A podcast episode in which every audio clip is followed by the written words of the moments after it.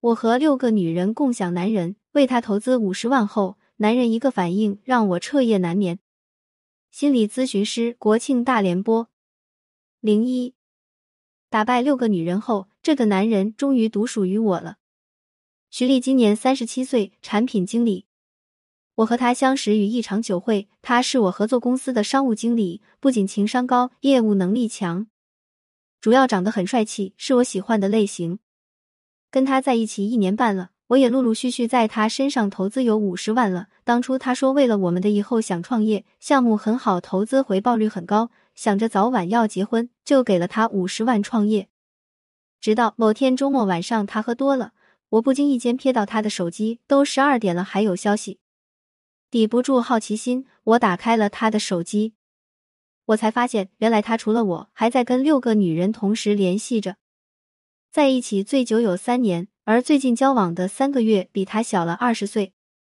我不觉得男人花心有什么问题，相反，我觉得他能吸引到比他小二十岁的女人是他的能力，也证明我的眼光没有问题。我们几个人都离得不远，离我最远的打车也才十分钟。他们也都为他花了不少钱，最多的是我五十万，其中还有一个不仅花了十七万给他创业，还为他失去过一个孩子。而他每个周一到周末都会去不同的人家里过夜，有时候晚上安排不开，就会选择白天见面。我竟然还傻傻的以为他是孝顺回父母家了。当我告诉他我知道他劈腿的时候，没有想到他先是一愣，然后就直接承认了，还说本来早就打算跟他们断掉了，只是还没有来得及说。我不信他的鬼话，毕竟最近的那个才认识三个月呀。但是他在我面前痛哭流涕。说一开始确实欺骗了我，让我当了第三者是他的不对，但是他现在爱的只有我，其他人都是逢场作戏。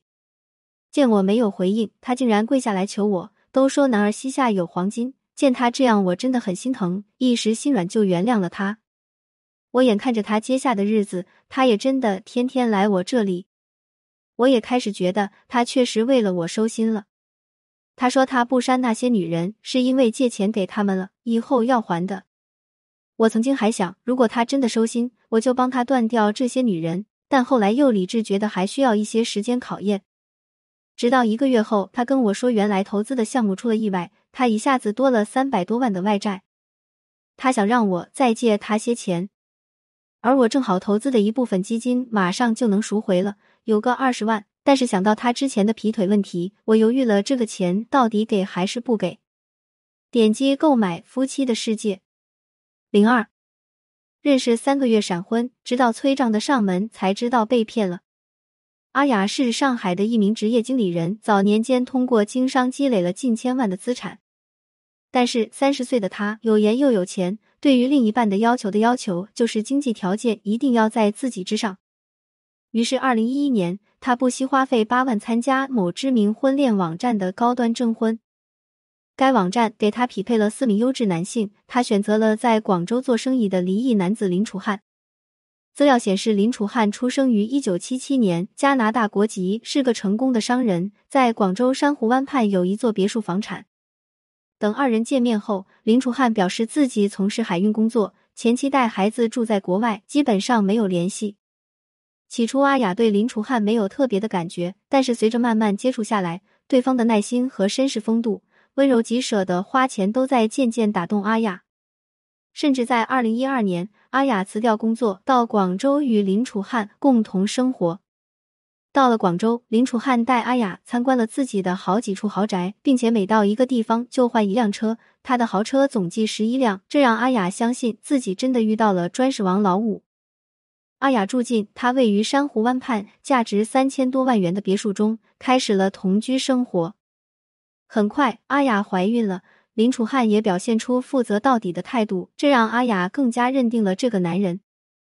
而此时，他们仅仅认识不到三个月，见面不过七至八次，甚至连林楚汉的父母也还没见过。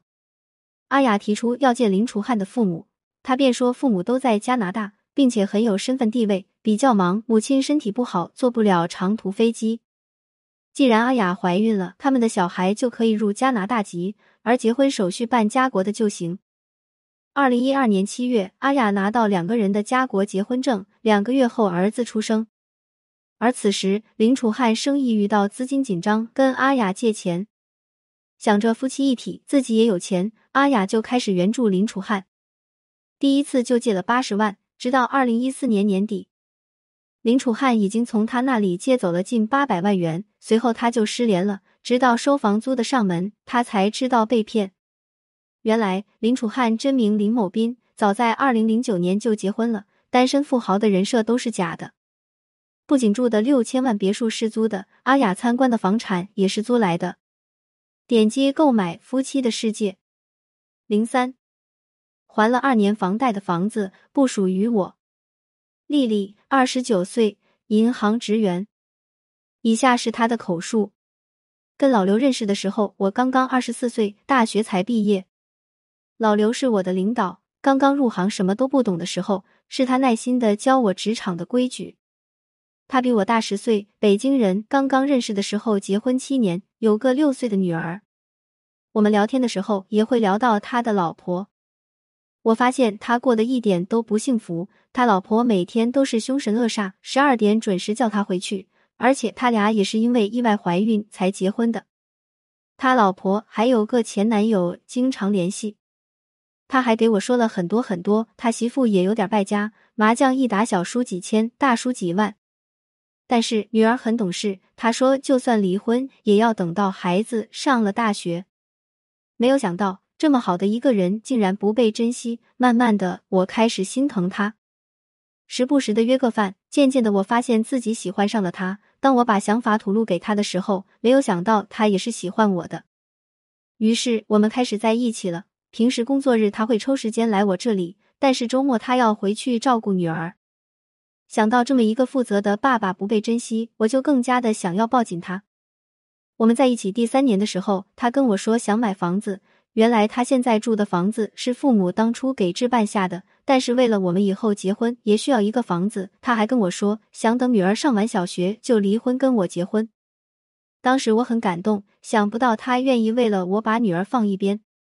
他说想把房子写我的名下，我们一起还房贷。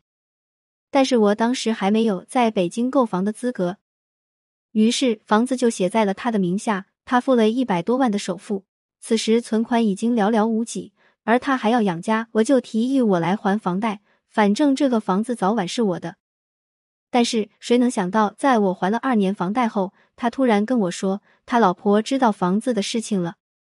他老婆突然找到我说不会跟他离婚的，房子也不会给我。而我找到老刘，老刘也只是说让我再等等，等他处理。看着面前不知所措的男人，再看看还了二年的房贷账单，瞬间觉得自己傻透了。点击购买《夫妻的世界》零四，女人为什么愿意死心塌地给男人花钱？一，为了证明我爱你。之前在微博上看到过这样一句话：女人愿意为男人花钱的原因只有一个，在她心里，你比钱重要。在爱情里，女人觉得只有毫无保留的付出才是真爱，所以为男人花钱就是在证明自己对他的爱。而为所爱之人花钱，其实是一种本能的冲动。花钱是爱他的一种能力，并且在投资过程中会产生爱，越投资越爱。一个女人给一个男人投资的越多，就越放不下。就像徐丽已经为对方投资了五十万了，这五十万还没有看到回报。而他想要的回报，自然是他娶她。因为男人的劈腿行为，让他开始怀疑对方能不能信守承诺，但同时他心里又觉得自己已经战胜了六个女人，成为了男人的唯一，自己是对方真爱，所以他陷入了纠结。投入是一段关系中最为重要的催化剂，人们更愿意去守护自己付出努力所获得的成果。他们为一段关系投入的越多，对这段关系就越是难以割舍。这跟经济学所说的沉没成本。二，为了证明自己够独立，女人为恋爱中的男人花钱，不仅是一种爱的表达，也是一种维护话语权的方式，也是一种减轻彼此负担的方式，并且他们会担心自己在经济太过依赖对方而失去话语权。在谈恋爱的过程中，不会一味的索取，或者是理所当然的享受男方的付出，而是非常对等。愿意为这份感情买单。三有一定经济实力，很多现代女性生活富足，不仅够自己的生活和开支，还有多余的钱投入到恋爱中。她们不在乎在恋爱中谁一定掏钱，并且出于对男方的爱，他们会主动承担大部分开支。不知道这三个故事你看了有什么感受？